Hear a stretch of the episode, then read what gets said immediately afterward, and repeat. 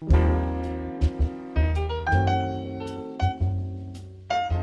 你为照顾健康的你，营养师在你身边。大家好，我是营养师 Ann。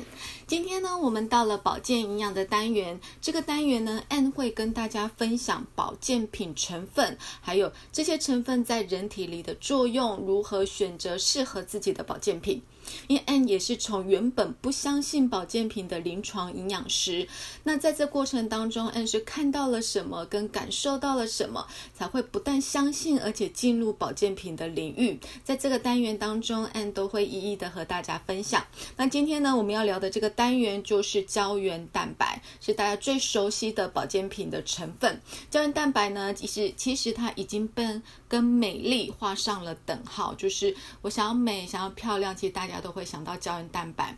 胶原蛋白呢，其实在呃整个保健品市场的占有率是非常高的。以全球来讲哦，保健品呃的市场当中，胶原蛋白就占了七十五亿，而且每年是不断不断的在攀升，它的成长率高达六点四 percent，这是非常。大的一个占有率的数字。好，那胶原蛋白其实好像，呃，到底有没有效？好像分了两派。就是如果大家有在看，呃，追踪一些专业的呃营养师啊或医生的 YouTube，你会发现有一票的人呢会觉得说，哎，胶原蛋白。吃很有效，然后它对于皮肤啊各方面的改善都有效果。但是有一票的呃医生呢或营养师说胶原蛋白是没有用的，因为它自己就可以合成。那为什么要额外补充呢？好，经常听到的二生态跟三生态又代表什么意思？大家都听到说，呃，我今天保养品里面有二生态，甚至在胶原里面有黄金三生态，它的意思是什么？所以今天要分。这个单元会分两次跟大家聊，我们先认识什么是胶原蛋白，再来呢，下一次要跟大家分享的就是到底吃胶原蛋白效果如何，擦的、抹的、擦在哪边。嗯，N 会用很多的研究的数据去跟大家分享胶原蛋白吃完之后到底可以产生什么样的好处跟什么样的效果。那今天我们就一起来聊聊你不知道的胶原蛋白，到底什么是胶原蛋白？胶原蛋白呢，在希腊文的意思有胶水跟粘着剂的意思，那感觉上就是把我们的呃身体里面很多的东西把它粘在一起，有没有？就把它固定下来。没错，它其实就是固定跟。跟支撑的角色，那胶原蛋白呢是呃人体当中含量最高的蛋白质，它占了大概有二十五到三十五 percent，也就是体重的六趴，因为它存在非常多的地方。你看我们身体不会散掉嘛，所以这个胶水就很重要，它就把它紧紧的粘在一起。所以包含我们的肌肤最大的器官、软骨、角膜，还有血管壁。内脏器官都含有胶原蛋白，然后维持包含肌肤的弹性跟立体结构嘛，我们肌肤不会松垮，然后血管的弹性、骨骼的生长跟肌腱韧带的呃延展性跟它的力度，这些都是胶原蛋白占了一个很大的工程。所以有些人会把胶原蛋白比拟成房子的钢筋，有没有？它的立体结构就是架在那里。那这个立体结构它不但是必须有支撑度，它还需要柔软度。那所以也有人会把胶原蛋白形形容成，嗯，弹簧床一样，它是柔软的。那再来呢，不止这样，它还像橡皮筋一样，因为我们的韧带其实会随着我们身体的弯曲跟骨骼的呃移动，就是关节啊，我们骨骼是会动的。可动关节，它就会具有延展的作用，它还不能当我今天弯个腰哇，韧带断掉，这就很严重。所以它的延展性是足够的，这些都是胶原蛋白所扮演的角色。好，那胶原蛋白呢？当它不足的时候，我们的皮肤就会很像坏掉的弹簧床，它会不但失去了弹性，而且呢，它会出现很像凹陷啊、皱褶啊。那血管当然失去弹性之后，就很容易出现破裂，就会导致心血管的问题。那骨骼也会影响到发育。在血管跟骨骼的部分，其实最明显的感受的例子就是女性。女性在进入更年期之后，随着雌激素的下降，那雌激素其实是呃。合成胶原蛋白一个很重要的影响因素。当雌激素下降的时候呢，胶原蛋白的合成就会减少，流失就会增加。所以女性在进更年期之前，其实雌激素把我们保护得很好，我们针对心血管疾病有很好的保护作用。但是进入更年期之后，你就发现其实很多心血管的问题会跑出来，而且骨质流失会增加。胶原蛋白在骨骼里面扮演的角色，其实大家听到骨骼都会想到钙，但事实上呢，钙其实就像盖房子的沙子，而胶原蛋白就是盖房子的水泥。一定要水泥跟沙子结合在一起，这个房子的结构才会够坚固跟扎实。所以。如果今天我们单单吃钙而忘了补充胶原蛋白，其实这样子的钙是没有办法锁在胶原呃骨骼里面的。好，那所以包含长高也是一样啊。呃，现在很多的研究跟保健品其实都有放胶原蛋白在里面，因为研究发现身体的胶原蛋白是否足够，其实是影响长高很重要的关键。好，那我们再回来看胶原蛋白的结构到底是什么？所谓的二生态跟三生态所代表的意思又是什么？胶原蛋白其实是由三种氨基酸组成的。什么是氨基酸？其实氨基酸是蛋白质的最小单位，所以可以把它想象成呢，呃，这些。氨基酸就像是小积木一样，那积木立体的积木，它每个结构都不一样嘛，所以我用嗯拼凑的时候，它可以拼凑出各种不同的形状，这就是氨基酸，它就是很像小积木。好，胶原蛋白是由三种氨基酸，很简单，就三种氨基酸所构成的，这三种氨基酸包含了甘氨酸。脯氨酸跟强脯氨酸这三种氨基酸都是人体可以自行合成的哦。好，这边又提到了另外一个专有名词，就是必需氨基酸跟非必需的氨基酸。必需氨基酸就是人体不能制造，必须透过饮食摄取的，我们称为必需氨基酸。而非必需氨基酸就是身体可以自己合成，不需要从食物摄取，我们就可以产生了。那因为胶原蛋白本身都是。非必需的氨基酸，因此才会很多人、很多专家会说，胶原蛋白不需要额外吃啊，我们自己就可以产生了。好，那胶原蛋白是用这三种氨基酸去构成的，所以二生态就是两个氨基酸加在一起，我们就称为二生态；三个氨基酸加在一起，我们就称为三生态。当你今天十个、二十个，我们就称为多生态。好。那胶原蛋白其实在体内呢，不是只有一种哦，它有二十七种。截至到两千零三年的五月，科学家发现的总共有二十七种。当然，陆续也许有可能再出现新的。那不同的胶原蛋白就像是用不同的呃这三个氨基酸用不同的方式去组合，它就会有不同的样子、不同的结构方式，它就存在不同的地方。好，呃，比如说肌肤。韧带、肌腱，它可能主要的就是第一型跟第三型的胶原蛋白。那在我们的脊椎、椎间盘，还有我们的软骨，其实它主要的就是二型胶原蛋白。好，那这两个差别在哪里呢？我们光想想肌肤，如果今天以弹簧床来讲，好，肌肤这个弹簧床，希望它是软的还是硬的？软的就像是海绵一样。非常的有弹性，而且马上弹回来。好，那如果硬的呢，就像软木塞一样。如果我的肌肤像软木塞的结构，嗯，大家可以想象吗？感觉怪怪，对不对？好，所以一型胶原蛋白其实它是比较具有弹性的。那二型胶原蛋白呢，就很像软木塞的角色，因此在我的包含了脊椎的软骨跟软骨中间的椎间盘，它是避震器的作用，它不但要柔软，而且它能够支撑。在我关节的部分的关节软骨也是一样啊，它是必须具有支撑度，还有 cushion，就是呃。缓冲的作用，这个就是二型胶原蛋白。那其实像我们的血管呐、器官呐，包含肾丝球啊里面的这些嗯肾小管，其他都有胶原蛋白在里面。好，那胶原蛋白到底在哪里可以吃得到？我们在食物当中能不能补充到胶原蛋白呢？大家讲到胶原蛋白就想到吃什么？哎，对，就是猪脚，好或鸡脚。就是皮的部分，所以其实，在皮里面就有非常丰富的胶原蛋白，就是所谓的吃皮补皮嘛。那呃，目前的胶原蛋白的原料来源也大部分会是来自于大家看到的最多，应该就猪来源或者是鱼来源。所以猪皮、牛皮、鱼皮这些皮都有非常丰富的胶原蛋白，主要就是一型。那概念其实就是吃皮补皮的概念，它的质地比较 Q 软，就很像很柔软的弹簧床。二型胶原蛋白呢，其实主要就是在我们的软骨组织里面，概念就是吃补、吃骨补骨，吃软骨补软骨。所以呃，最早出现在固关节的胶原蛋白，其实大家很听很常听到就是二型胶原蛋白，主要就是在鸡胸软骨、鲑鱼鼻软骨，还有现在最新的就是鲟龙鱼骨，它的质地比较硬。就很像是软木塞的感觉。好，那在植物当中有没有胶原蛋白呢？事实上是没有的。在植物里面呢，很常都会说，哎，我可以吃像譬如呃白木耳啊，哈，它就是会有稠稠的粘稠的感觉，那个就是胶原蛋白。事实上不是，那是植物特有的多糖体。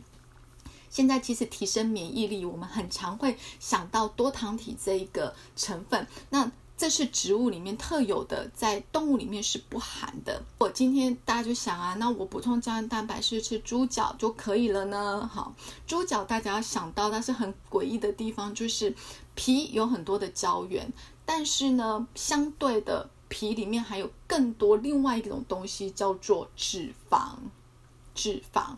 所以当我今天为了补充胶原蛋白，吃了大量的猪脚、三层肉，哈。或者是炸鸡皮哈之类的，吃这些皮进去之后，你确定你补到的是胶原蛋白，还是其实是因为变胖而丰润了呢？好，皮呢其实猪全身上下最肥的地方，好，最肥的地方，它每一百克的热量就将近五百大卡哦，四百九十一大卡。那呃。针对猪脚里面也是每一百公克的猪蹄，它的脂肪含量就高达了十七点六克。十七点六克等于我们每天只能吃一小把坚果，它就可以吃到三把以上，就是三份。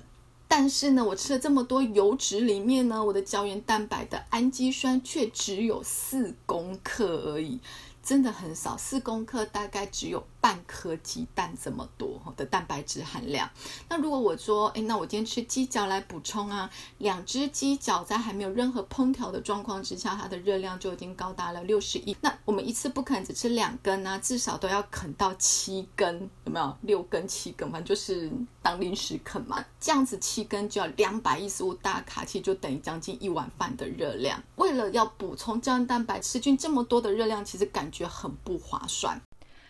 但是为什么有很多专家都会提到说胶原蛋白不需要特别的补充啊？我们身体自己就会合成了。好，那只要积极的摄取维他命 C 就可以帮助胶原蛋白的合成。好，我们刚刚在提到胶原蛋白的结构，其实它有三个氨基酸所组成，一个是甘氨酸，一个是呃脯氨酸，一个是强脯氨酸。重点就是强脯氨酸，强脯氨酸是脯氨酸经过强基化所。产生的一个氨基酸的结构，那强基呢？强怎么写？就是一个阳，在一个经过的经去掉密字旁，这个称为强基。强基化是需要维他命 C 的帮忙，因此当维他命 C 缺乏的时候，它会导致胶原蛋白的强基化的反应不完整，所以呢。结构就会松散，所以导致皮肤容易受损啊，血管就容易断裂，引起出血。因此，在维他命 C 的缺乏症有一个叫坏血病，也就是在我们在刷牙的时候，它就容易出现牙龈出血。其实这就是缺乏维他命 C 的现象。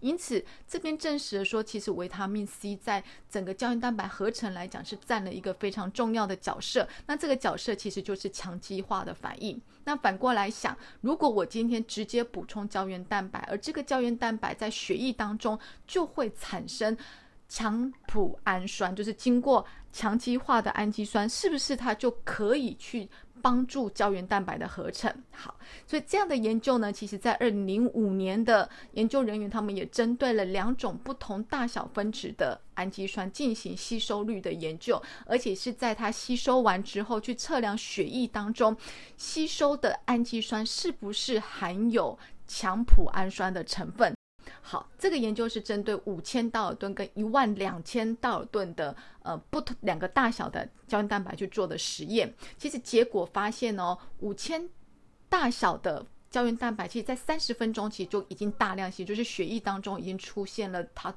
吸收率最多的一个血血测值，而且在血液当中就发现了强脯氨酸的吸收已经进来了哈，证实它是可以帮助胶原蛋白的吸收。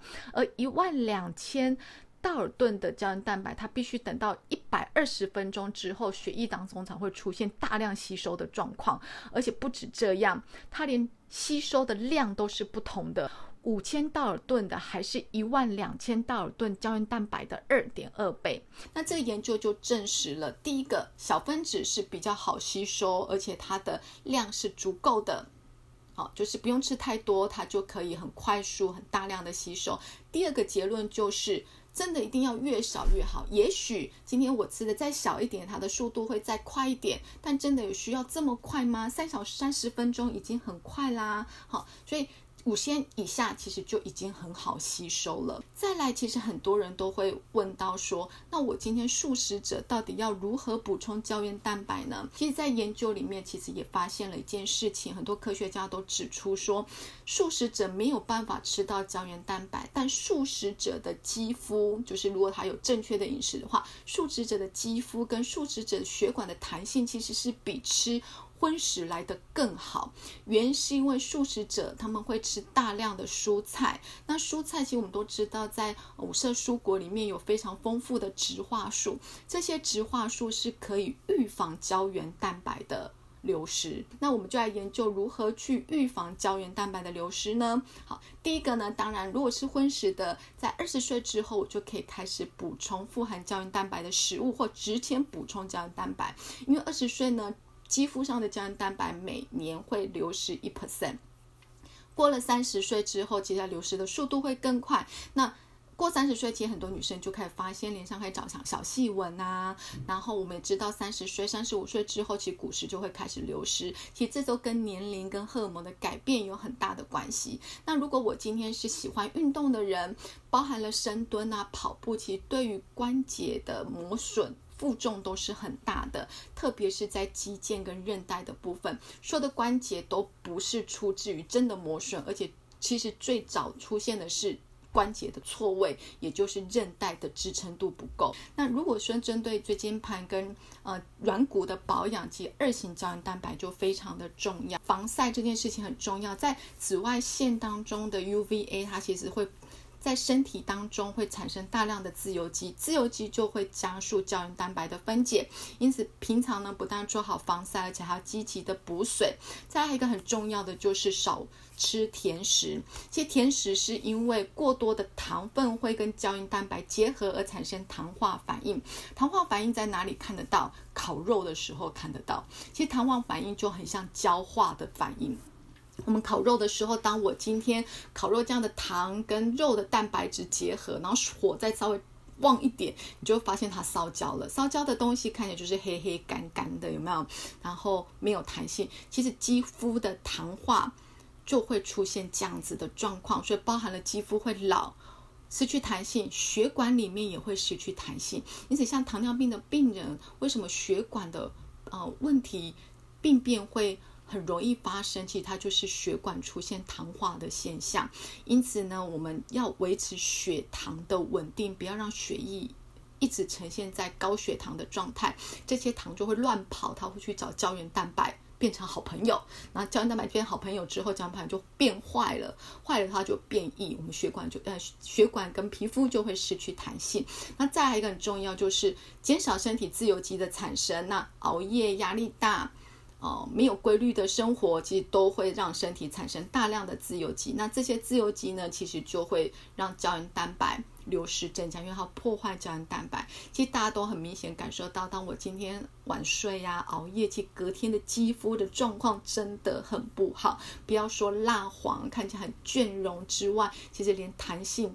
光泽都会下降，其实这些都是因为大量的自由基，其实破坏了我们整个肌肤它应该修复跟再生的一个过程。所以美容觉很重要。那美容觉是什么时候呢？大概是十点之后就要开始睡了。但现在叫大家十点睡，基本上是一件不太可能的事情。那至少强迫自己十二点一定要躺平吧，对不对？然后睡完觉就是让肌肤能够休息很好的一个黄金时间。